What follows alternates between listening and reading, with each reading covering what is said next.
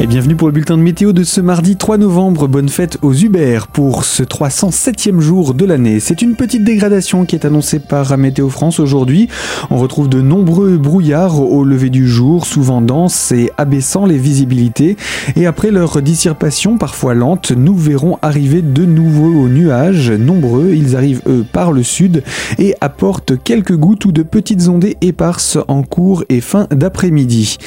Cette euh, journée sera placé également sous des températures proches des valeurs de saison, 2 à 4 degrés à l'aube, 12 à 13 degrés au meilleur moment de la journée, et le vent est de direction variable et peut atteindre de 15 à 30 km/h sur l'ensemble du département.